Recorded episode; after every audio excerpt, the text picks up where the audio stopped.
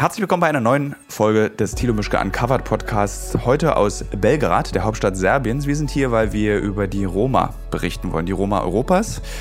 Und wir reden heute auch tatsächlich über die Roma, aber wir reden auch darüber, wie wir uns verhalten würden im Falle einer kriegerischen Katastrophe in Deutschland und äh, warum wir so eine Sehnsucht nach gefährlichen Orten haben. Es ist eine sehr traurige Folge, aber trotzdem wünsche ich viel Spaß. Herzlich willkommen zu einer wirklich neuen Ausgabe, also einer echten neuen Ausgabe des Thilo Mischke Uncovered Podcasts. Ähm, sie ist so neu, dass sie heute aufgezeichnet wird und übermorgen schon online ist. Also ich glaube, das ist in der Welt der Podcasts ähm, wahnsinnig schnell, rasend schnell. Der heutige Podcast wird aufgezeichnet in Belgrad der Hauptstadt von Serbien. Ich bin hier im Raum gerade nur mit Michael Theos. Den kennt ihr wahrscheinlich alle aus einer anderen Folge, aus mehreren Folgen. Du warst schon mehrere Mal im Podcast, glaube ich. Du warst in dem Kongo-Podcast dabei, du warst im Derringer-Podcast dabei und du warst jetzt in L.A., als wir über Armut diskutiert haben dabei. Äh, nur L.A. und ja, okay. Gap. Michael Terhorst ist geizig und Kameramann. Nein, den Geiz haben wir letztes Mal schon besprochen, das müssen wir nicht wieder zum Thema machen. Äh, es ist, fällt mir nur wieder auf, weil Michael Terhorst ist sehr schüchtern. Und mit Michael Terhorst alleine einen Podcast zu bestreiten, fällt mir auf, wird wahnsinnig schwer. Ich hoffe, Martin, der jetzt nämlich der zweite Gast noch ist, der zweite Kameramann ist, äh, der den Cappuccino für diesen Podcast besorgt, kommt gleich, damit wir diese Stille, die von der Couch, auf der du sitzt, äh, auflösen können. Ja. Aber ist Martin viel redseliger? Nein, ihr seid beide wahnsinnig überhaupt nicht redselig. Und das ist so, wenn Martin was erzählt, erzählt er dann so super technischen Kram. Das kann ich ja auch machen. das ist das, weißt du, das ist das, was die Leute hören wollen. Ja, und dann nehme ich meistens eine 50 mm. Die von Zeiss sind besonders gut. Da kommt Martin. Ich mache mal die Tür auf. Also wir sind heute zu dritt in diesem Podcast aus Belgrad. Ähm, der dritte kommt gerade ins Zimmer. Er bringt drei Tassen Kaffee. Wir reden über Roma Danke, heute.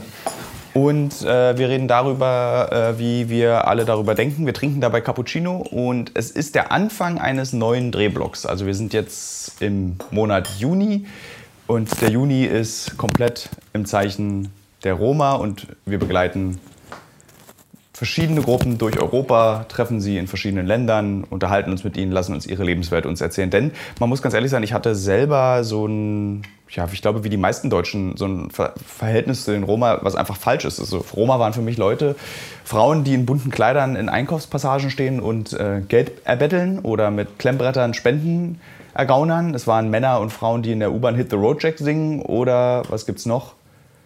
Die Scheiben, ja, Martin, du kannst reden, Martin. Das ist ein Podcast und ein Livestream. Die Leute sehen. Also, Martin, was ist dein, was, was, wo, was fällt dir zu Roma ein? Oder was äh, fiel genau. dir ein? Betteln, ähm, diese ja, Familien, die auf U-Bahn steigen, oder also Gruppen auf U-Bahn steigen, die irgendwie so ja, für eine Petition unterschreiben lassen wollen und äh, Spendengeld bekommen wollen. Und ähm, hier Scheibenputzer, ganz oft, dass man, kennt man ja, sitzt im Auto, will irgendwo hin und dann die gibt es aber so, irgendwie in Berlin nicht mehr, die sehe ich. Nicht mehr so, ja. Das war früher, jede Kreuzung wurde die Scheibe schmutziger durch die Scheibenputzer. Ja, ich stand auch mal in einer Kolonne, oder was heißt in einer Kolonne, ich stand einmal auch äh, 100 Meter weg plötzlich von der Ampel, wo ich gar nicht gecheckt habe, warum halten wir jetzt alle 100 Meter weg von der Ampel? Und dann habe ich gesehen, weil da ähm, zwei, drei Jungs standen, die putzen wollten, aber zwei Autofahrer äh, keinen Bock hatten und einfach den ganzen Verkehr ausgebremst haben, oh. damit sie 100 Meter vorher vor der Ampel schon halten. Und eigentlich ist es ja total ungerecht, wenn wir an diese Leute denken, dass wir grundsätzlich sofort an Roma denken. Das, sind, es ist halt, das ist krass, dass selbst wir als Drehteam, die ja nun wirklich durch dieses viele Reisen so eine gewisse Toleranz aufgebaut haben, auch irgendwie mal über den Tellerrand zu gucken. Also selbst ich habe mich bei der Recherche im Vorfeld dabei ertappt, dass Roma für mich Leute sind, die betteln, Scheiben putzen, äh, Spenden sammeln und musizieren in der U-Bahn. Und mehr hatte ich nicht im Kopf. Dann noch vielleicht so Aufnahmen aus so Slums aus Osteuropa. Naja, und vor allen Dingen halt na, die Verfolgung. Also so, dass schon, dass es auch durch den Zweiten Weltkrieg schon ja, aber so nur, das als nur, Thema da war. So, nur als, aber das ist für mich die Verfolgung ist tatsächlich so nur dieses Mahnmal in Berlin. Ja. Kannst du mir was über die Verfolgung irgendwie erzählen? Nee, aber ich habe, also dass die ausgegrenzt sind und eine Minderheit sind, die nicht so, also in keinem Land eigentlich mit der Regierung wirklich zusammenarbeitet oder eine Stimme findet, das, ist, das klingt schon irgendwie mein ganzes Leben mit, dass das bei Roma, Sinti und Roma so okay, stimmt, du hast recht. dazugehört. Das, das, äh, das, das stimmt. Ja, aber das hat auch, finde ich, hat trotzdem nichts geändert daran, wie ich mich damit beschäftige mit dem Thema oder wie ich die Person richtig einordne oder so. Also es stimmt schon. Es ja. sind, man erkennt scheinbar irgendwie ein Roma am Stil, was er macht und dann ist das passiert da auch schon nicht. Und dann ist es gleich, ist es diese eine Person am Berlin-Alexanderplatz ist dann stellvertretend eigentlich für die gesamte Volksgruppe. Na, so ein bisschen, ja. Irgendwie. Also da denkt man irgendwie so, alle Roma machen genau das. Und das ist halt, und das ist tatsächlich auch der Grund, warum wir gesagt haben, wir machen dieses Jahr mal einen Film über Roma, beziehungsweise Roma, wie es ja wirklich heißt. Allerdings haben wir gestern während eines Interviews mit einem Roma gelernt, dass man Roma sagen kann oder Roma. Es ist letztendlich Schnuppe. Was man nur nicht sagen sollte, ist das Wort Zigeuner. Habe es jetzt mal kurz gesagt, um das Wort zu erklären. Und zwar ganz interessanterweise haben die das erzählt, weil es halt einfach auch ein Schimpfwort ist. Und wir haben gestern Abend mit, einer, mit Rappern, die ähm, Gypsy Mafia heißen und die Roma sind und die über ihre Problemwelt singen. Und sie haben halt gesagt, es ist halt einfach ein hässliches Wort. Also so jeder Deutsche, der sagt, aber man hat doch früher auch Zigeunerschnitzel bestellt im Restaurant. Es ist eine Beleidigung. Und das waren, da meinten sie so selbst, also wir als Rapper, als ähm, Roma-Rapper sagen, und singen über dieses hässliche Wort, weil es ist halt, und das habe ich gestern gelernt, Gauner. Zigeuner, Gauner. Also sozusagen so ein Dieb. Und äh, das hätte ich, war, hat mich überrascht. Terst, möchtest du gerne 40 Minuten schweigen in diesem Podcast? Weil dann gib doch bitte das Tongerät der Klimaanlage, die erzählt mehr als du. Ich höre euch total gerne zu, das ist total spannend. Das ist ja für mich quasi so wie für den Zuschau äh, Zuhörer. Also du bist, Pod, du bist jetzt sozusagen stellvertretender Hörer für den Podcast. Genau. Okay, dann machen wir das so. Martin und ich unterhalten uns. Und du bist äh, stellvertretend für alle mittlerweile fast 14.000 Hörer. Ich glaube, bei nur bei einer Plattform. Ich weiß nicht welcher. Aller 14.000 Podcast-Hörern Stellvertreter. Also du musst dann intervenieren, wenn du das Gefühl hast, es ist zu langsam, zu schnell, zu uninteressant. Das ist deine Aufgabe jetzt in diesen nächsten 45 Minuten. Du kannst auch reinrufen, neues Thema bitte. Okay, das ist doch super. Wenn es dich da nicht interessiert. Genau, du bist Neues also. Thema. Jetzt neues Thema. Okay. ähm, Kurze Hosen auf dem Dreh.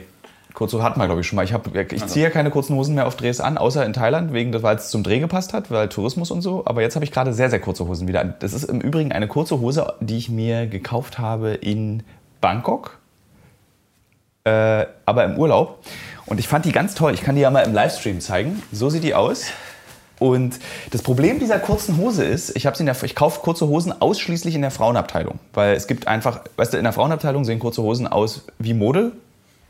In der Männerabteilung sehen kurze Hosen aus wie Kriegsgegenstände.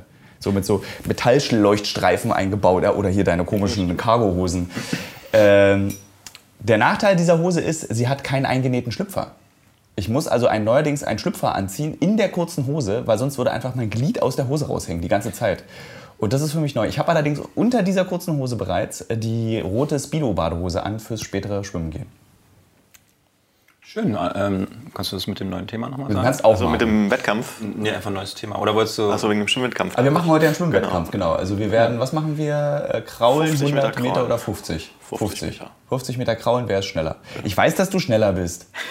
Ich weiß es einfach, ich hab, ich tu doch nur so, als würde ich schneller sein als du. Achso, ich dachte, dass du. Nein, das, ist, das Schönste ist ja bei dir, dich zu provozieren. Ah, Alter, dieser Mückenstich auf meinem Finger, der ist seit drei Tagen da.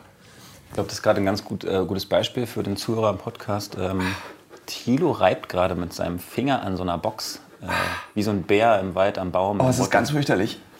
Nur halt mit dem Finger.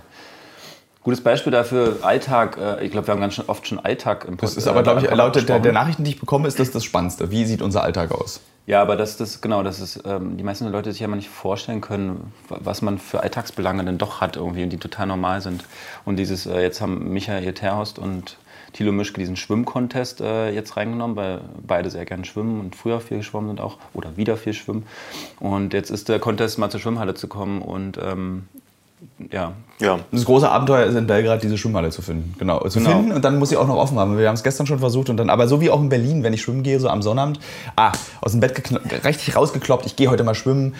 Äh, ja, heute ist Wettbewerb. Ja. Stehst du dann davor und dann so, aber das passiert hier auch. Was ist denn, könnt ihr mal ganz kurz euch diesen Mückenstich Mückenstiche, angucken? genau. Der wir müssen so, alle den Mückenstich von Thilo angucken. der ist so ganz dick, der ist seit zwei Tagen da und juckt intensiv. das ist ein Mückenstich. Aber welche Mückenstiche jucken denn bitte zwei Tage? Das kennst du doch aus äh, Brandenburg. Da gibt es so ein paar. Das ist so schön, man merkt euch beiden auch einfach an, dass ihr Kinder habt. Kennst du doch, Tilo. Das kennst du doch. Tilo, jetzt macht dir keine Sorgen. Drauf machen. Hast du für ein Stil? Das tut so weh.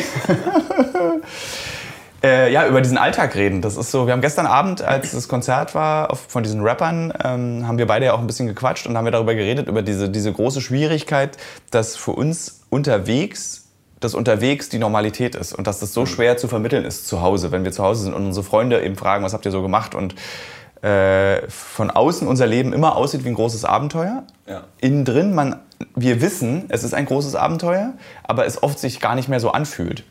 Was echt traurig ist manchmal. Manchmal ist es traurig, manchmal ist es auch gut, manchmal hilft es uns bei der Arbeit. Also stell dir vor, wir würden in jede Stadt kommen und es ist so, wow.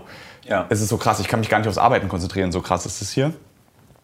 Aber was die Leute, glaube ich, wirklich oft unterschätzen, ist dieses, dass wenn man nach Hause kommt, man eben nicht erzählt, wie das größte Abenteuer meines Lebens, sondern da geht einfach die Woche weiter.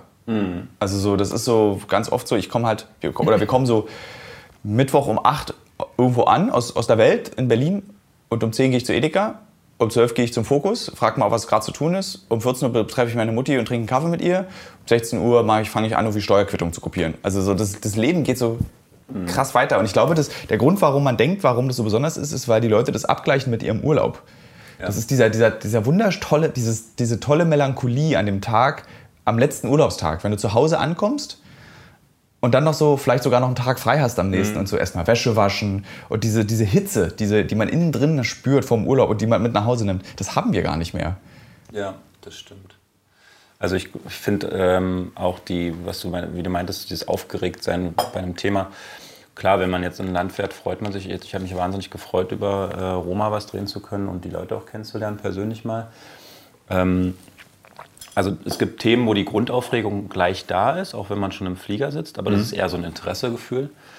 Und ich glaube, jetzt durch dieses Dreharbeiten immer wieder, immer wieder in so krasse Orte kommen, äh, startet eigentlich dieses Gefühl erst, wenn man aus dem Auto steigt und man steht eigentlich an der, an der Location. Oder Stimmt, ähm, ja. das erste Interview ist total mitreißend und, und zieht einen rein in Aber wir hatten Thema. großes Glück gestern mit dem ersten Interview. Ja, also in dem Moment eigentlich, wo, wo es dann wirklich passiert, ähm, beginnt die Emotion Aufregung irgendwie und klingt aber auch, sobald es dann ab fertig ist, also man äh, an dem Ort abgedreht hat, ins Auto steigt und weiterfährt, kurzzeitig auch ab. Klingt dieses, also es klingt, das Gefühl klingt ab kurzzeitig und man ähm, entspannt wieder auch. Und Ja.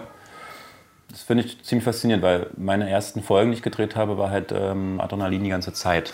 Dieser Ausstoß. Das hat auch zu schlecht Schlafen geführt und äh, generell irgendwie das. Das alles kann vielleicht aber auch sein, vielleicht, äh, weil die Sachen auch so gefährlich waren. Also wie gesagt, dein, einer deiner ersten Drehs war halt El Salvador und das ist halt einfach, da schläfst du, da hat ja jeder schlecht geschlafen.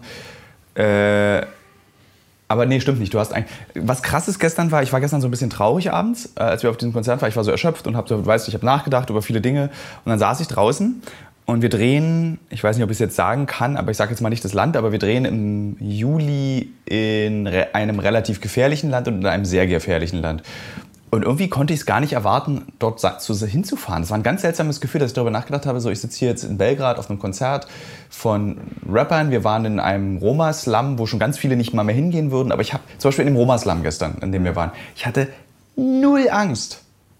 Also null. Mit in, an keiner Stelle dieses Tages in dem Roma-Slum war irgendwie so, so ein Unwohlgefühl oder so ein Angstgefühl. Das, also gar keins, nicht mal auf dem Weg dorthin. Weißt du, man denkt ja dann manchmal so nach, wie wird das? Ich musste zum Beispiel mal für Galileo eine Bobbahn runterfahren. Äh, und der Redakteur dachte, man kann eine, eine, den Herren ab, das heißt glaube ich so Herren, irgendwas, hm, also diese lange, so, so eine Minute ist es dann, so Bob runterfahren mit so einem Vierer-Bob. Und der Redakteur, der damals diesen Beitrag für Galileo betreut hat, dachte, das kann doch jeder. Ich spring mal kurz nach diesem eine Minute Bobfahren, hatte ich einen Schleudertrauma für zwei Tage. So, und da, da hatte ich dann zum Beispiel ganz viel Angst. Tage im, Vor, im Vorfeld schon. Ich hatte so unglaubliche Angst, mich in diesen Bob zu setzen. Das ist ja zum Beispiel. Und diese Runterfahrt und dann dieses Schleuder, geht es wieder weg, dass mir so schlecht ist, wenn ich gerade ausgucke. Und jetzt bei dem Roma-Slum nichts. Nichts im Vorfeld, nicht, nicht mal auf der Hinfahrt, nicht als wir aus dem Auto gestiegen sind, sondern ich habe mich einfach krass wohlgefühlt auch. Also so in der Situation, in der Szene, die Leute waren ganz offen, wir konnten mit allen reden, die haben uns willkommen geheißen. Ich habe großartigen türkischen Kaffee getrunken und darüber habe ich gestern Abend nachgedacht und dachte so, ich möchte mich mal wieder fürchten. So, und deswegen habe ich mich so auf diesen Dreh in diesen zwei sehr, in dem einen recht gefährlichen, in dem anderen sehr gefährlichen Land irgendwie so drauf gefreut. Und das ist so dumm, dieser Gedanke. Ist das Fürchten oder ist das, ähm, ist das zwei, drei Wochen, wenn so ein sehr, sehr krasser, sehr gefährlicher Dreh stattfindet? Ähm, ja, wirklich fast weg sein, also eben gar kein Alltag mehr. Dann Ja, ich glaube, das ist Also, das. dass man, dass man sich das manchmal Ja. wünscht oder dass man gelernt hat, es gibt Länder, wo man drei Wochen eigentlich man selber nicht ist, weil man die ganze Zeit sich hingibt für die Dreharbeiten Ja, und das ist das. sich da Ich will an nichts verliert denken. Ich will, weißt, ich will, ich will nicht irgendwie an irgendwie Probleme in Berlin denken. Ich will nicht darüber nachdenken, sowas wie, wie macht Pro7 weiter mit uns? Was sieht, wie sieht 2020 aus? Mhm. Äh, äh, das andere Projekt, was wir gerade gestartet haben. So, ich will mich nur auf meine Arbeit konzentrieren. Ich will keine, irgendwie keine Kolumne für die Julie schreiben über Oralverkehr. Ich will, will ich einfach nicht. Ich will wirklich vor Ort sein, und geradeaus gucken und mich auf meine Leute verlassen können und sie können sich auf mich verlassen. Und das ist es. Vielleicht sollte ich, wenn alles vorbei ist, gehe ich zur Bundeswehr. Ich glaube, das, ist die, das war gerade die Arbeitsberufsbeschreibung der Bundeswehr, was ich gerade erzählt habe. Nee, so ist es nicht. Aber so und ja, es ist irgendwie so, es ist halt irgendwie krass dass man so eine Gefühle hat. Bevor du noch was sagst, Teros, ich will noch eins hinzufügen, genau zu dem Thema, weil es passt. Es gibt einen Spielfilm, den kann ich Ihnen empfehlen, der heißt Louder Than Bombs. Und da geht es um, um eine Kriegsfotografin, die gleichzeitig Mutter äh, ist von zwei Kindern, die ähm, ab und zu halt nach Hause kommt nach ihren Jobs und merkt, dass sie zu Hause mit ihrer Familie, die hat, hat alles, alles läuft, ein großes Haus und so, und äh, merkt, sie ist zu Hause nicht mehr nur in der Familie nicht glücklich, sondern generell mit dem Alltag, mit dem Zuhause sein und sich dort wohlfühlen können, nicht mehr zufrieden. Sie will zurück ins Krisengebiet, sie will zurück an Orte, wo sie, sie irgendwie speziell gebraucht wird, ja, weil sie Fotos macht, ja. ähm, wo sie das Gefühl hat, ja, man braucht sie irgendwie halt. Und ähm, das ist, glaube ich, ein Phänomen von, bei den Leuten, die in Krisengebiete ziehen oder überhaupt so viel unterwegs sind auf der Welt. Das ist eine Art Abhängigkeit entsteht, ein bestimmtes Gefühl, eine Sehnsucht. Ähm. Na, alles hat, alles hat Zweck im Krisengebiet. Mhm. Es gibt keines, weißt du, es gibt jedes Gespräch, wenn wir drei irgendwie unterwegs sind, wenn wir bei, als wir bei den Somalier waren oder wir beide im Irak, selbst die Gespräche, die du abends erschöpft geführt hast, fühlten sich besonders, besonderer an, weil sie aus so einer puren, also du, wie so, wie so ein geschafter Geist, weil du bist den ganzen Tag konzentriert, dass dir nichts passiert und abends ist nur noch abgeschabt übrig, so eine ganz klare Sicht auf die Dinge. Und irgendwie dieses Gefühl macht süchtig. Dieses, dieses so, okay, von 8 bis 16 Uhr geht es ums Überleben, tolle Bilder sammeln, tolle Interviews bekommen. Von 16 bis 23 Uhr geht es um Reis mit Hühnchen essen und sich unterhalten. Und es ist so, ich weiß nicht, im Irak, als wir da in diesem Bunker, also ich adressiere den Michael Terhorst, als wir da in diesem Papphaus bei, den, äh, bei diesem einen kurdischen Supergeheimdienstgeneral in diesem Container gelegen haben, wo Michael Menzel mit Adiba geflottet hat die ganze Nacht und wir deswegen nicht schlafen konnten. Ja. Das, wartet hier, rennt gerade natürlich ein weinendes Baby an der Tür vorbei. Da wollen, wollen wir das ignorieren? Ich glaube, das hören jetzt aber alle auch, ne? Schau mal rein, aber ich glaube, ja. Rein. Haben wir eigentlich erzählt, wo wir gerade aufzeichnen? Nee, ne? dass wir in dem Hotelzimmer sitzen in Belgrad, in dem wir. Haben später rein. Ich weiß nicht, was du am Anfang gesagt hast. Da haben wir nur über dich geredet. Und so Geheimnisse verraten. Ja. ja. Dass du sehr viele Haare auf dem Arm hast. Das auf dem, das du Geheimnis von Martin Gasch? Ist, ja, ist schwierig, weil du trägst ja T-Shirts. Ne? Ich sehe gerade, du trägst ein T-Shirt, was wir zusammen gekauft haben, weil ich das gleiche habe. Ist das nicht?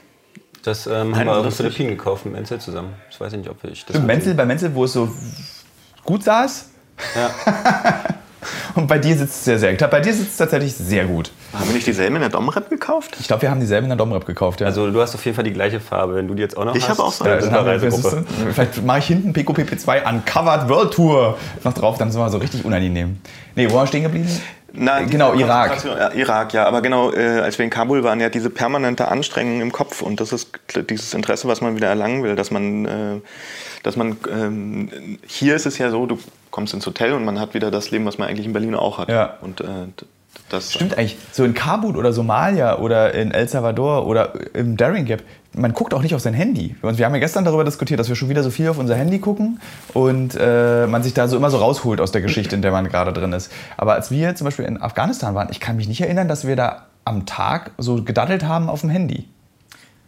Stimmt, also ich glaube, wir hatten gar kein Internet, oder? Unterwegs? Wir hätten uns ja Roaming-Internet kaufen können, was ich ja meistens auch mache. Aber dort hättest du nicht die Konzentration, also dort nee, hättest du es nicht gewollt, du musst ja permanent aus dem Fenster gucken und... Äh und ich glaube, das ist, äh, diese Ablenkung ist irgendwie auch zynisch. Da sterben Menschen und wir beschreiben es als Zustand, den wir als begrüßenswert empfinden. Diese Ablenkung und diese krasse Konzentration auf ein Thema. Ja, nee, aber die sterben so oder so. Also ich meine, es geht ja in dem Podcast ist ja so. Also da ist Krieg und es geht in dem Podcast darum, wie ja, wir als, als deutsches ja. Journalistenteam damit klar, klarkommen oder wie wir das, wie, wie wir an diesem Rand dieses, dieses äh, Krieges dann unterwegs sind.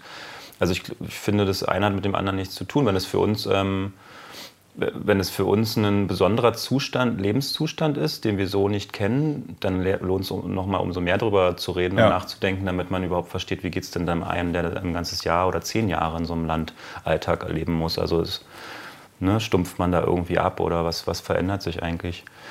Nee, ich finde das schon wichtig, auch, auch wenn es irgendwie zynisch klingt, dass man, dass man da so kleine Problemchen hat mit ob nur Handy oder nicht oder was man vermisst.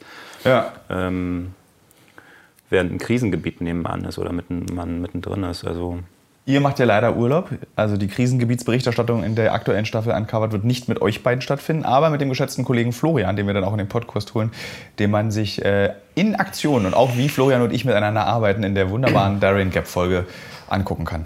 Da brüllen wir uns nämlich an. Ich glaube, über Minute 30 brüllen wir uns an. In der Realität haben wir uns eigentlich sehr viel angebrüllt und auch viel länger. Dieser Streit war ja wahnsinnig lang. Ja, der ja. war tatsächlich lang. Ich habe mich dann irgendwann komplett rausgehalten. Du hast es gefilmt einfach. Ich es gefilmt. Ja. Das war ziemlich cool. Das, hat, das haben ja Flo und ich nicht gemerkt, dass wir gefilmt werden. Mhm. Wir waren so in diesen Streit vertieft über, wie teilen wir jetzt den Reis richtig auf und was ist der richtige Weg, dass wir das nicht gemerkt haben, wie du da mit deinem Po gesessen hast, die Spinnen an dir vorbeigelaufen sind. Das beeindruckt mich ja immer noch. Also, äh, um nochmal Michael Terhorst, ein schönes Geheimnis über, von ihm, ich weiß nicht, ob ich es schon mal erzählt habe, er fürchtet sich vor Tauben und Ziegen und eigentlich jedem, jedes Tier, was existiert auf der Erde, jagt dir Angst ein. Ja, die meisten sind ja auch Tauben, Krankheiten, Ziegen. Krankheiten. Krankheiten. Die berühmte Ziegen-Enzephalitis, die es gibt. Nein, ich mag keine Tiere, das stimmt. Jetzt hast du dich gerade richtig unbeliebt gemacht bei allen Podcast-Hörern. es gibt so, äh, du kannst über den Jemen berichten, du kannst über Flüchtlingskrisen aus der Welt berichten, du kannst über ertrinkende Flüchtlinge auf dem, äh, auf dem Mittelmeer erzählen, aber Tiere nicht mögen, Michael. Naja, aber ist ja auch viel wichtiger der Mensch als die Tiere. Das ist, äh, da, also ich glaube, damit hast du deinen ersten veritablen Shitstorm bekommen. Also, Michael Theos findet ihr bei Instagram. Das haben wir uns beide total unsympathisch gemacht. Ich gerade mit, die so, sterben sowieso. Die sterben in Afghanistan sowieso. Ich mag keine Tiere. Äh, ja, also wenn ihr äh, beschitstormen wollt, die zwei Protagonisten dieses Podcasts, äh, Martin Gasch ist bei äh, Instagram zu finden unter dem Hashtag Oh My Gasch und Michael Terhorst ist unter dem Hashtag Michael Terhorst zu finden. Irgendwie so, Michael Terhorst, man findet dich, ne? Könnt ihr gleich auf Melden drücken, dann werden wir für eine Woche gebannt bei Instagram. Ja, also halten wir den zusammen fest bis jetzt. Ich will noch was sagen zu diesem, dass du in dieses Dorf kommst, wo wir gestern waren. Ah ja, stimmt, da wollte ich auch mal. Überhaupt nicht äh, fürchtest und das geht mir genauso und ich glaube dir auch, aber das empfinde ich als ein, äh, etwas, was Tolles, was ich mit den Jahren erlangt habe. Weil warum auch? Warum, warum soll ich mich denn da fürchten? Das, ja. einfach, mhm. das ist ein ganz normales, einfach ein fucking normales Dorf, wo ich reingehe. Und so wurde ich da auch begrüßt und äh, ich muss sagen, wahnsinnig freundlich. Also, also in Brandenburg wurde ich noch nie mit einem Kaffee begrüßt. Sagen, ja. Ich wollte es jetzt nicht sagen, aber wenn ich in Brandenburg in ein Dorf, obwohl doch auf einer Fahrradtour sind die auch alle. Also ich äh, glaube, ich habe in meinen äh, 38 Jahren als Berliner, der nach Brandenburg fährt, noch nie irgendwo einen Kaffee bekommen. Eher eine Beleidigung. Einmal sind mir Neonazis ja, mit dem Fahrrad hinterhergefahren und ich musste mich im Straßengraben verstecken. Mit meinem Vater zusammen. Ich weiß ein bisschen, was Micha aber meint. Also, ja. äh, wenn man, vor allen Dingen, wenn man jemanden hat, mit dem man wohin kommt. Also so, wenn man Gast ist äh, und man wird wo, wo mit reingenommen, ja. dann passiert schon, da kann man schon die Brandenburger Gastfreundschaft komplett kennenlernen. Ja. Ja, wir haben auch Kuchen vom Vortag. Aber äh, so freundlich, wie das da gestern ablief in diesem, in dem, in dem Roma-Dorf, das war schon. Ich meine, jetzt musst du einfach mal jetzt, äh, auch, äh, ich adressiere mal den Hörer, der uns jetzt zuhört. So, schreibt uns doch mal bei Instagram. Äh, man findet uns alle drei dort: Martin Gasch, Michael Theos, Thilo Mischke. Wenn euch jemand sagt oder wenn euch jemand fragt, hast du Bock am Wochenende in ein Roma-Dorf zu fahren? Was ist da eure Reaktion? Also ich meine, die, ich glaube, 99% der Leute würden sagen, huh, was machen die da eigentlich? Wie ist es da? Das muss doch ganz müllig sein. Und ich, lustigerweise oder interessanterweise war das Dorf, in dem wir gestern waren, auch sehr ordentlich. Mhm. Das war so gar nicht müllig. Aber auch spannend, dass sie vor einem Monat oder so erst diese asphaltierte Straße dort Nach bekommen 70 haben. Jahren, ja. ja Weil die Kinder ja, zu schmutzig in die Schule kommen. Das ist schon interessant. Wir haben das ja. jetzt erlebt, als eigentlich so, ja, Infrastruktur ist angepasst oder so, wie man es kennt, kann man mit, ja, kommt man mit Fahrrad gut durch, schön wie ein Radweg eigentlich so gut gemacht und so. Und eigentlich auch ganz schön. Also ja. ich fand es irgendwie so, es hatte so ein. Das, das Krasse an solchen Orten ist, oder so, sagen wir mal so, wenn du außerhalb einer Industrienation dich bewegst, also außerhalb Deutschland, Skandinavien, Frankreich, also so Europa, mhm. Nordamerika und Asien, wenn du durch diese Länder gehst, es spielt keine Rolle, wann das ist.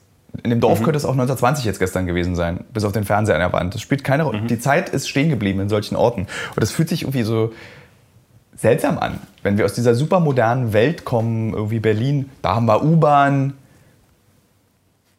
ein Fernsehturm. Was ist noch so? Berlin ist ja gar nicht so modern. Naja, aber du hast halt an solchen Orten, mir geht es immer so das Gefühl, dass die Leute einfach miteinander reden. Also Ja. passiert das Leben auf der Straße, die reden miteinander, die machen Dinge, die tun Dinge. Stimmt, wir waren ja dann auch so krass im Mittelpunkt und wurden, wurden ja mit drei Händen und die konnten ja auch alle so ein bisschen Deutsch, das fand ich so lustig. Ja, das war so, du läufst irgendwo so lang, dann kam dir halt irgend, irgendeiner kam mir entgegen und meinte so, Servus. so, äh? Aber das war auch krass, weil das hattet ihr erzählt, glaube ich, dass ihr mit einem gesprochen hattet, der erzählt hat, er war dann irgendwie auch in Deutschland. Die waren ja alle irgendwie mal kurz in Deutschland, haben ihr Glück versucht und sind wieder zurück, ne? Ja. Ja, ja, viele mussten ja auch zurück. Von, also einer musste auf jeden Fall zurück, meint er zu mir. Das war der, der im Knast gesessen hat? Ja. Ja. Wo würdet ihr hinflüchten, wenn Deutschland, also nehmen wir mal an, die AfD gewinnt.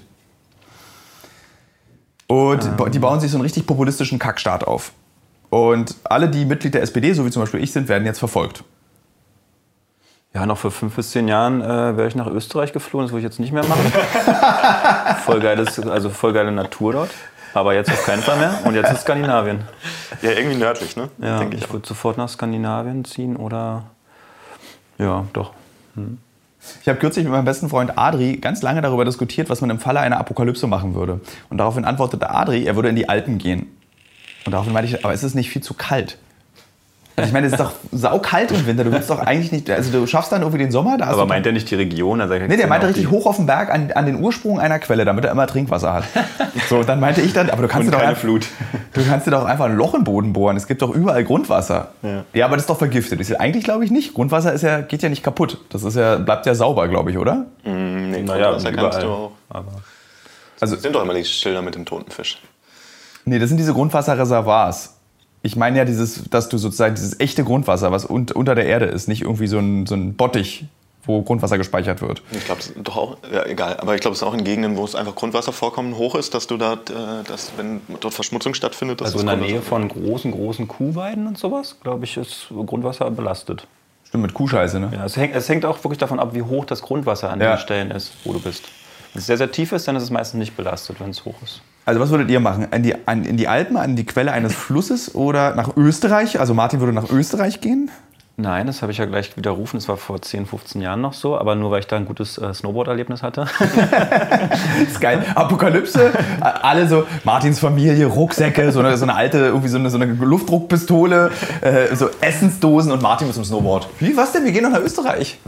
Die Frage ist, ob man in Skandinavien angenommen werden würde. Ne? Also die haben Nee. ja, die, das sind zwar, ähm, man- hört da so von so einer, manchmal einer idealen Gesellschaft in Norwegen, die so ähm, total freundlich miteinander umgehen und irgendwie, ja, so fühlt sich irgendwie gut an, wenn man darüber Geschichten hört. Aber ich glaube, wenn es hart auf hart kommt, ist echt die Frage, welches Land äh, dann überhaupt Lust hat, die Deutschen aufzunehmen. Also, Das, also der, unser großer Vorteil ist, also bei uns drei will keiner. Wir können nichts, was die Welt braucht. ja, das, das ist gut möglich. Ja. Also wer, wer einer von uns, also du kannst nach YouTube, also Michael Theos kann nach, nach YouTube-Videos Häuser bauen. Das würde ich jetzt in die Bewerbungsunterlagen im Falle einer Apokalypse reinschreiben. Ich kann, ich kann eine Band aufmachen, ne? Also ich kann irgendwie zocken, Musik zocken. Also ich kann dumm quatschen und schreiben. Na, auf jeden Fall. Jeder kann was. Ja, da komme ich ja dann noch am weitesten. Würde ich sagen, ja. Auch schön, wie bescheiden du bist. Würdest du uns denn mitnehmen? Ich will euch mitnehmen. Ihr könnt Das sagst du jetzt nur so, weil ganz viele zuhören. äh, ja. Das frage ich mich auch ganz oft. Wo hörst du auf? Also so äh, im Falle einer Apokalypse, bleiben wir bei diesem Thema. Dann denke ich immer so, so, okay, ich würde meine Eltern holen. Also mein Plan ist eigentlich, ich müsste nach Brandenburg. Irgendwo in so ein Waldstück, wo ein See ist, wo es einigermaßen ruhig ist äh, und da verstecke ich mich. So, aber wen nimmst du mit? So, ich, das habe ich noch nicht durchdacht. So, weil Also zum Beispiel, also so euch beide würde ich so ohne mit der Wimper zu zucken zurücklassen. Ja, ihr, habt genug, ihr habt genug Sorgen. Also wie willst denn du das machen? Also so, ihr, ihr habt, du hast drei Kinder, du hast zwei Kinder. Ja, ich würde gar nicht mehr rangehen, wenn du anrufst.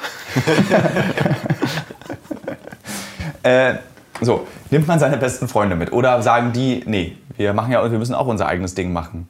Oder entscheidet man sich vielleicht einen riesen Flüchtlingstreck? Ich meine, wir drei wären auf jeden Fall im Rahmen eines Flüchtlingstrecks, wären wir sinnvoll. Wir haben alle eine halbmedizinische Ausbildung, wir wissen, wie man sich in kritischen Situationen verhält. Also so, so ganz wertlos sind wir dann doch nicht. Na, es gibt ja auch noch mal so, weiß ich nicht, zwei Varianten. Entweder man flüchtet, weil man also so der Kräftige der Familie ist und dann man weiß, man wird irgendwo arbeiten, kann das Geld zurückschicken. Ne? Also Ja. weil das Geld fehlt. Aber gut, Apokalypse heißt eigentlich, man muss Apokalypse, raus, man nennen muss wir raus. mal das Wort Apokalypse, ne- nennen wir mal eine kriegerische Situation Ja. in Deutschland. Also es ist sozusagen, die USA dreht durch äh, und fängt irgendwie an, von Rammstein bis Berlin äh, alles zu bombardieren, weil sie denken, Russland ist eine Bedrohung. So, das ist, die, das ist das Setting. Geht auch umgekehrt. Also für den, der Putin nicht mag, es geht auch umgekehrt. Ich mag Putin auch nicht. Das ist jetzt nicht, dass die Leute denken, dass ich so ein Russland-Fan bin. Ähm, Variante 1 ist USA dreht durch, Variante 2 ist Russland dreht durch. Variante 3 ist Nordkorea dreht durch, mhm. für die ganz fantasievollen. So, und das ist die Situation. Ich glaube, es ist so ein bisschen wie ähm, der umgekehrte Sommerurlaubplan. Also alle fangen eigentlich zu spät erst an zu sagen, wir wollen da und dahin und machen das und das. Ähm, und am Ende endet es in richtig krassen Chaos auf den Straßen und äh, am Flughafen, weil ähm, jeder möchte eigentlich so lange wie möglich noch ja. an seinem Heimatort noch die letzten Dinge verrichten oder zumindest will er es auch gar nicht wahrhaben, dass der Heimatort eventuell bald kein Heimatort mehr ist. Und so zögert sich das bis zum Ende hinaus und dann, glaube ich, wird es richtig stressig, so dass das, dieser Fluchtgedanke, also wo man so sagt, das sind Flüchtende, wirklich nochmal Charakter bekommt. Die Leute müssen sich dann plötzlich beeilen. Also man hört ja. schon die ersten, was weiß ich, Schüsse oder Knall oder irgendwas, Elektrizität geht nicht mehr. Und dann fangen die Leute erst an zu rennen. Ich glaube, die wenigsten fangen rechtzeitig oder früh genug an zu sagen, oh, ich plane mal jetzt wirklich ganz konkret, wie wir hier wegkommen und dass das ohne Schmerz und so ist. Das ist ähm, eigentlich eine, du hast vollkommen recht. Das ist genauso stelle ich mir das vor, dass man, man, weil, man, weil das, man sich das auch nicht mehr vorstellen kann. Na und Trotz ist ja auch dabei. Ja. Äh, ich habe mir ein Leben aufgebaut. Warum soll ich denn ja. jetzt hier äh, wie? Ich muss jetzt meine Tür verrammeln, alles packen in Hänger zum Beispiel darf nur der Hänger vorher sein. Dann hast du auch immer gleich im Hinterkopf, dann kann ich vielleicht zwei Hänger nehmen, kann vielleicht noch ein Kumpel von mir noch einen Hänger besorgen. Mach ich das mit der PS4? Ja. Muss Na, wirklich? Jetzt, das sind muss das ich jetzt wirklich hier stehen lassen und wenn ich wiederkomme, warte mal, verpacke ich die doch noch in der Kiste? Also es sind ja eine Million Gedanken, die da aufkommen, was passieren muss, wenn du abhaust und eventuell nicht wiederkommst. Also ich würde auch, ich wäre auch zu langsam da drin. Der Alltag geht ja auch weiter. Ja. Also so, du arbeitest wahrscheinlich noch, äh, bis es losgeht. Ähm, keine Ahnung, also. Na, wir würden nicht arbeiten. Also, weil wirklich im Falle ja. eines kriegerischen ja. Zustands wäre, es sei denn, wir würden Nachrichten machen. Das würde wahrscheinlich dann passieren. Dann würden wir direkt umschwenken und uncovered, uncovered Berlin. Ja, aber du bist bis, ähm, bis äh, irgendein Gewehr knattert oder ein, eine Bombe fällt, ist ja schon noch in allen möglichen Städten wird da konsumiert. Geht weiter, ja. Also so, es muss, geht noch in, wird in den Supermarkt gegangen, die Kirchen sind alle am Start. Also vielleicht nicht mehr so Museen und, und Kinos kann sein, dass die dann irgendwie sagen, wir machen und also im Zweiten Weltkrieg waren ja die Kinos auch echt lange offen. Ja. Da wurde ja dann die Propaganda auch gezeigt und so und dann immer diese Beruhigungsfilme, diese Nazi-Filme. Äh, das, ich, glaube, ich glaube, das ist echt krass, dass das wirklich bis zum Ende, also bis zum Exodus einer Stadt wird das normale Leben weitergetrieben. schon. Dann hat man das Gefühl, es gibt dann so eine Woche oder mittlerweile der moderne Krieg ist ja auch ganz anders. Der ist ja viel schneller. Das ist ja dann irgendwie, du hast dann nicht irgendwie so, wir belagern jetzt Berlin für Monate, sondern das wird dann halt einfach mit irgendwelchen perversen Mother of all Bombs Dingern wird alles ja. kaputt gemacht. Und das dauert dann irgendwie eine Woche und dann ist, geht das Leben, geht es weiter, fängt es wieder von vorne an. Mhm. Emsig sind dann die Menschen. Ich fange an zu heulen, das ist ein ganz trauriges Thema. Ja, ist total traurig. Aber man könnte sich, also ich finde das theoretisch. Wie ist es, wenn man Kinder spannend. hat? Wenn, wenn, ihr an die Zukunft denkt. Also zum Beispiel, ich bin wahnsinnig zukunftspessimistisch geworden in den letzten Jahren. Mhm. Wie ist denn das mit euch? Also du hast, du hast ja hier, wie gesagt, zwölf Kinder und du 19. Äh, wie denkt man über die Zukunft nach und äh, spielt man solche Gedanken? Also zum Beispiel, ich spiele ja diesen Fluchtgedanken ernsthaft durch. Ah ja? So was, ja, ja, ich spiele das, was brauche ich? Also zum Beispiel, ich habe so lustige, es gibt so äh, bei Reddit ganz tolle so Idiotenforen, wo so Prepper drin wohnen. Aber alle 100 Posts kommt wirklich was richtig Gutes. Zum Beispiel wird es in einem Falle eines Kriegsfalls, äh, also in einer, wenn ein Kriegsfall einbricht, äh, einsetzt, dann hast du ein medizinisches Versorgungsproblem. Was die Leute nicht wissen, ist, dass in Tierhandlungen Antibiotika liegen für Aquarien, was die gleichen Antibiotika sind wie für Menschen. Mhm. Sprich, das ist eine total sinnvolle Information. Also wenn, wenn ich ein Kind hätte, würde oder auch für mich selbst, würde ich halt in eine Zoohandlung gehen. Ich meine, wer geht denn bitte im Fall, also natürlich, irgendwann gehst du auch in eine Zoohandlung und isst irgendwelche Mäuse. Aber wer holt sich denn bitte diese Aquarienantibiotika für sich selbst? Und das ist wirklich ein guter Tipp, finde ich. Mhm. Ja, also die Frage, wie man mitnimmt, ist natürlich einfacher mitgenommen. Man nimmt die lässt sie alle weg. Man nimmt seine Familie mit ja. und dann so schnell wie es geht. Und das beantwortet auch deine Frage. Also man muss wahrscheinlich einfach nur schnell sein. Ähm Würdet ihr aufs Land gehen? Das ist das Sinnvollste wahrscheinlich. Das ist so krass, weil ich meine, du kommst aus Potsdam, du kommst aus Süddeutschland, ich als Berliner, das ist total hart. Ich habe ja auch gar nichts, wo ich hingehen kann. Ich kann nach Potsdam flüchten, da komme ich her. Aber Potsdam ist auch dann schön nah dran. Ja. da sind dann alle plötzlich. So der Berliner, der Berliner, der flüchtet dann nach Spandau, weil er denkt, das ist Land. alle Spandauer beleidigt. Äh, ja, man nimmt die Familie und dann ist Schluss. Aber so. Ja, aber da, da sieht man mal eigentlich, wie komplex diese Fragestellung ist. Wen, also wie, wie viele nimmt man mit, was für Zeug und wohin fährt man eigentlich genau? Nee, aber pessimistisch nicht, nee. Also ja, klar, also man macht sich natürlich Gedanken, wie alles weitergeht, auch Ja. Klima und Pipapo, aber ähm, nee, pessimistisch nicht.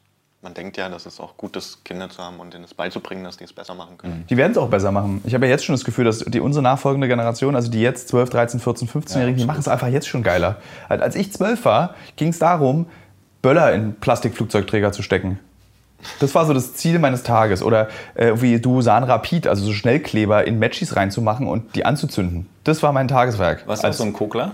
ich, ja, klar war ich ein Kuckler. Hier. Aber in der Stadt also gut funktioniert. Ja. Ich komme ja mehr, als Potsdam ist dann mehr ländlicher Style, da, da konnte man auch viel rumkokeln, so im, im ländlichen irgendwie. Nee, nee, aber man hat also viel gekokelt. Kokeln, hat, Kokeln macht ja sehr viel Spaß auch.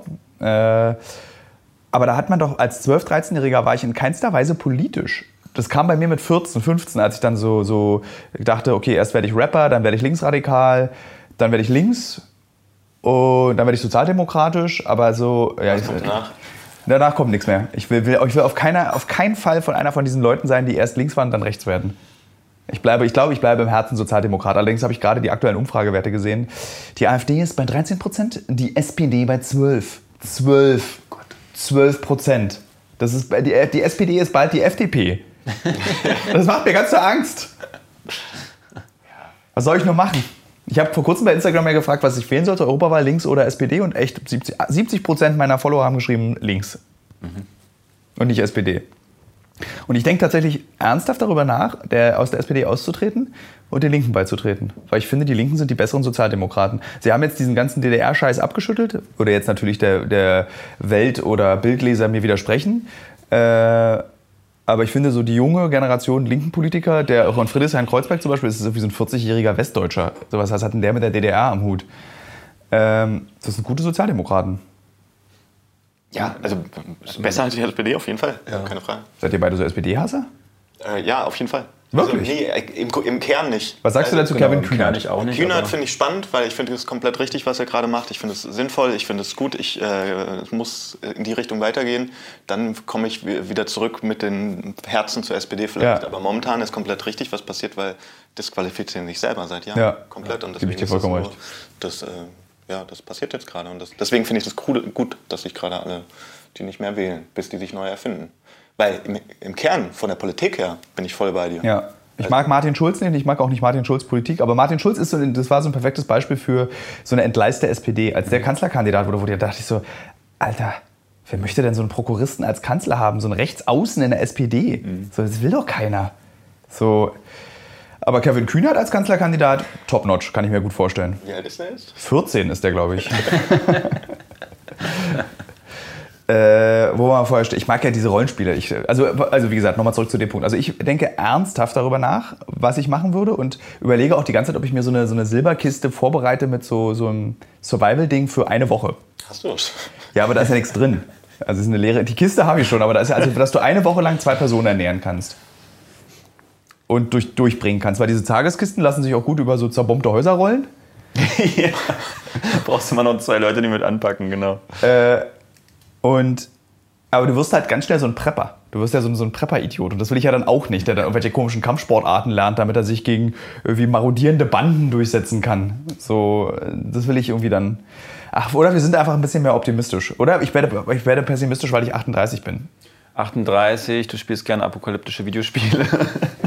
du bist ein bisschen wahrscheinlich auch in dem Gedanken, ähm, ich will besser vorbereitet sein als jemand anders. Ich habe mich, also so ein bisschen die, die nicht Superheldenrolle, aber schon, äh, ich habe mir wenigstens schon mal Gedanken gemacht. Dass, also das ist ja eigentlich auch was Gutes, dass man wenigstens mal drüber nachdenkt.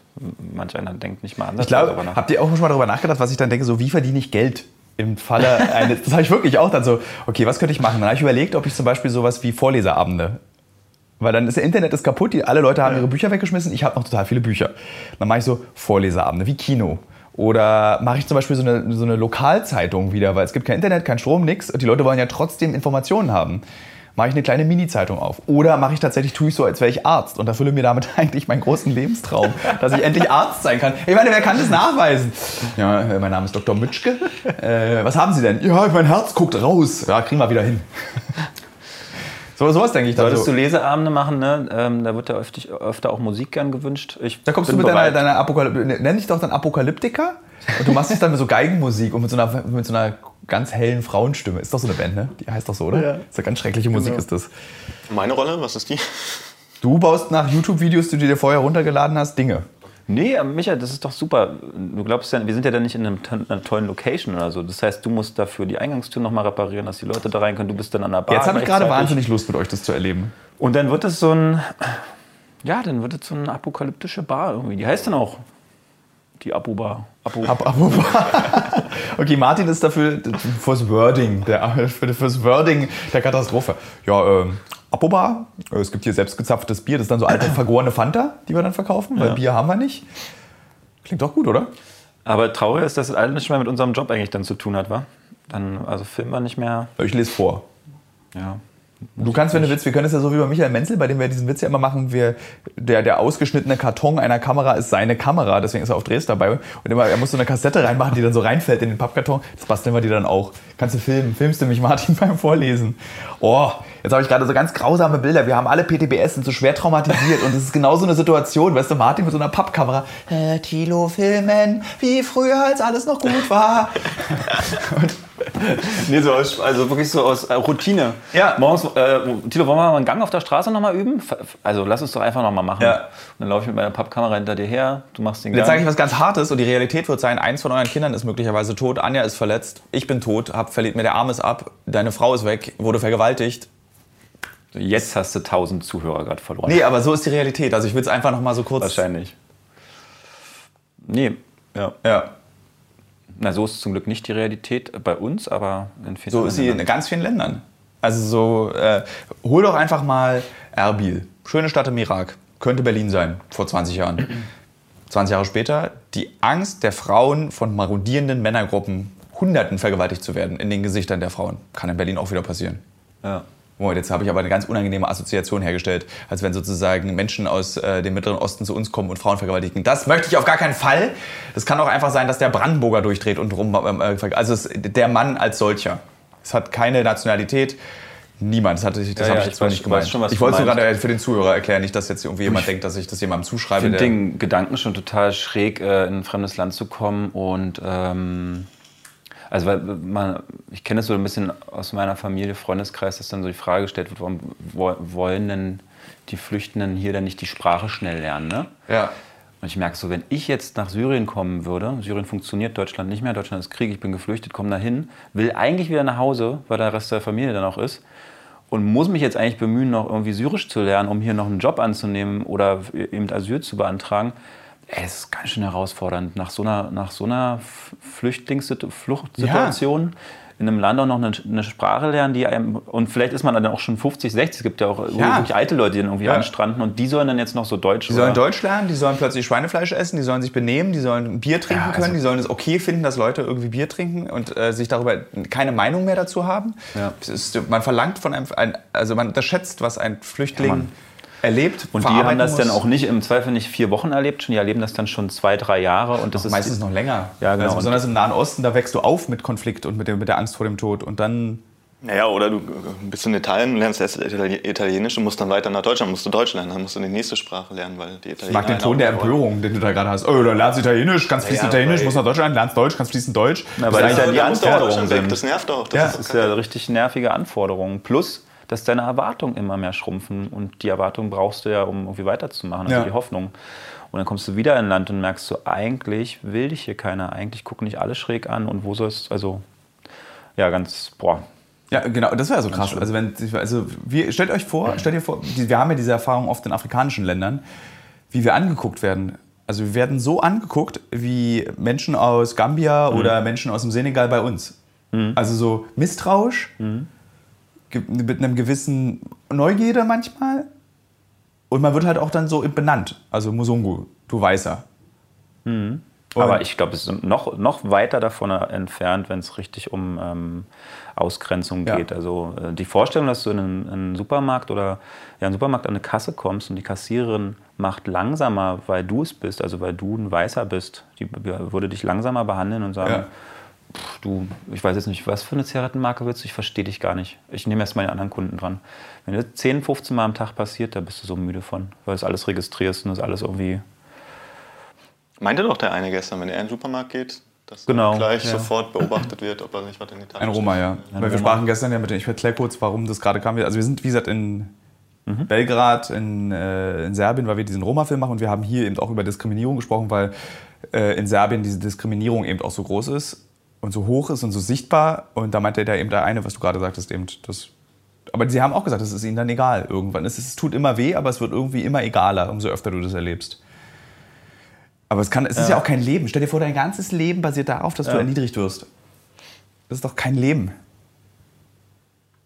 Das ist kein Leben. Und ja, du suchst dir dann halt, glaube ich, Ersatzbestätigung eben. Und deswegen ist die Roma dann wahrscheinlich von, von der Identität her wirklich ja. eine, eine, riesengroße äh, Gruppe von Menschen auf der ganzen Welt, ähm, weil du schweißt dich dann wieder natürlich zusammen, wenn, wenn du ja, wenn dir das immer wieder passiert, dass du ausgegrenzt wirst, dann ist natürlich dein, deine Familie, de, deine, deine Zugehörigkeit umso ja. wichtiger. Und das Krasse ist, über das, wie wir hier gerade drüber reden, ist es halt so, dass Landsleute, die uns zuhören, wir sind dann für die jetzt linksversiffte Idioten. Nee, kann ich mir nicht vorstellen. Fände ich, fänd ich auch falsch. Äh, Natürlich ist es falsch. Nur der Ansatzgedanke daran. Ja. Wieso? Nee. Ich finde, das sind, sind Überlegungen äh, und es ist irgendwie menschlich, das so zu betrachten. Ja, Vor allem sich in die Rolle zu begeben äh, der anderen und einfach mal zu überlegen, wie würde man selber sich verhalten. Und da kommt man immer drauf, dass man sich gar nicht so anders verhalten würde. Ja. Also klar, es gibt, ich, ich verstehe das auch, dass es manchmal so Sachen gibt, die man, die kriegt man einfach nicht in den Kopf, warum machen die und die Menschen das so und so. Aber mein Gott, ist doch wurscht. Also das sind ja wieder so landesabhängige und regionabhängige ja. Geschichten. Klar war das auch in dem Dorf gestern an vielen Stellen ein bisschen müllig oder sowas. Oder man, man, man würde sich das Ja, aber den Grund, haben, so den Grund haben wir ja erfahren, warum es so müllig in diesen Roma-Dörfern ist, ja. weil sie halt in all diesen osteuropäischen Ländern verantwortlich sind oder sich verantwortlich sehen für das Recyceln von Müll, weil sie so Geld ja. verdienen. Ja. So, das war dann gestern auch so, äh, na klar. Ja. Macht total Sinn. Kein Mensch möchte im Müll leben, aber wenn du mit Müll arbeitest, lebst du im Müll. Ja. Punkt. Und außerdem die Müllabfuhr erst kommt seitdem die Straße da Ich glaube auch, genau. da kommt, ja. Die Stadt kümmert sich da, glaube ich, als letztes drum. Sind wir manchmal zu tolerant? Meine Mutter wirft mir das manchmal vor. Wenn wir uns zu streiten in der Familie, so Weihnachten, dann sagt meine Mutter immer so zu mir, jetzt sei nicht so tolerant. In welchem nee. Kontext? Ist ja, es ist ein schwierig, weißt du, so wenn meine, äh, zum Beispiel so Eltern, die sich dann so, äh, was nehme ich da als Beispiel, äh, über Fahrradfahrer, die auf dem Bürgersteig fahren beliebtes Thema meiner Eltern, um sich darüber aufzuregen. Also mein Vater würde am liebsten mit so einem Metallstock irgendwie durch Berlin laufen und den, die immer in die Speichen rammen, wenn die so auf, äh, auf, auf, auf dem Bürgersteig fahren.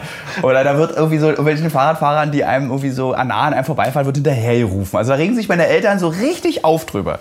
Und ich dann immer so, ach, verschwend doch keine Energie darauf, dass der wird sein Verhalten ja nicht ändern. Und das ist eine Situation, wo meine Mutter sagt, sei nicht so tolerant.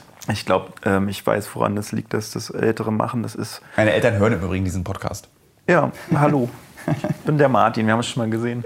Aber ich glaube, also meine Eltern machen das ja genauso und ich glaube, der Grund ist da, da ist ein bisschen mehr Lebenserfahrung dahinter und ähm, die wollen dir einfach sagen, sie, sie haben dies und das schon erlebt, wie es sich entwickelt, wenn man es nicht mehr kontrolliert. So. Ja.